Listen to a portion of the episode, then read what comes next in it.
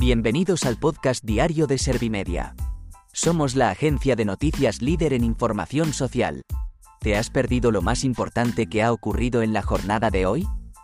A continuación te cuento en menos de un minuto los titulares más destacados de este miércoles, 27 de diciembre de 2023.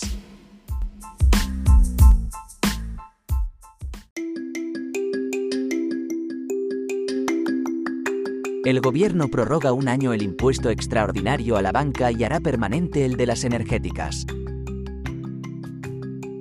El PP ve esencial incluir más rebajas fiscales en el decreto anticrisis para apoyarlo en el Congreso. Sumarse ya un preacuerdo con Podemos e Izquierda Unida para concurrir juntos a las elecciones gallegas. El PP dice que no hay avances para eliminar el término disminuido de la Constitución. Carlos Alcaraz y Susana Rodríguez, Premios Nacionales del Deporte 2022.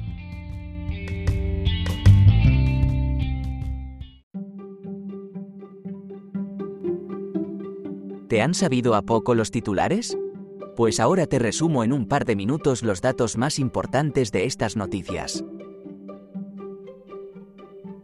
El gobierno prorroga un año el impuesto extraordinario a la banca y hará permanente el de las energéticas. Pedro Sánchez ha anunciado en una rueda de prensa el paquete de medidas económicas y sociales que se aplicarán el año que viene contra la inflación. Asimismo, el presidente del Ejecutivo ha señalado que se eliminarán las comisiones bancarias por retirada de efectivo en ventanilla para personas con discapacidad y mayores. El PP ve esencial incluir más rebajas fiscales en el decreto anticrisis para apoyarlo en el Congreso. El partido liderado por Feijóo ha pedido que se mantenga la bajada del IVA de la luz y del gas en el 5%. Además, los populares han declarado que su objetivo es ampliar estas reducciones a la carne y el pescado. Por otro lado, su vicesecretaria de organización, Carmen Fúnez, ha criticado que el progresismo del PSOE se base en bajarle el precio del tren a los ricos mientras sube el coste de la luz y el gas a los que menos tienen. Sumarse ya un preacuerdo con Podemos e Izquierda Unida para concurrir juntos a las elecciones gallegas. Yolanda Díaz ha indicado que el objetivo de su formación es movilizar a los progresistas para repetir el resultado de las elecciones generales del pasado 23 de julio y que haya un cambio en Galicia. En la misma línea, Díaz ha afirmado que el PP solo repetirá su victoria con una amplia abstención por parte de la ciudadanía. El PP dice que no hay avances para eliminar el término disminuido de la Constitución. Su vicesecretaria de organización, Carmen Fúnez, ha subrayado que aún hay tiempo para reformar el artículo 49. Fúnez ha reconocido que el PP está a la espera de que el PSOE le dé absolutas garantías de que sus socios no pedirán que esta modificación se someta a referéndum. Carlos Alcaraz y Susana Rodríguez, Premios Nacionales del Deporte 2022.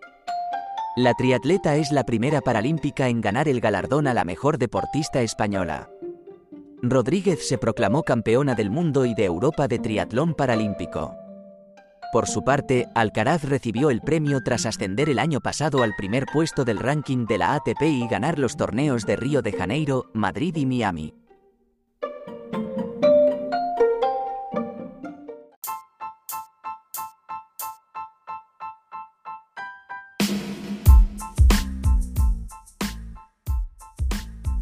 Gracias por escuchar los titulares de la jornada en este podcast de Servimedia.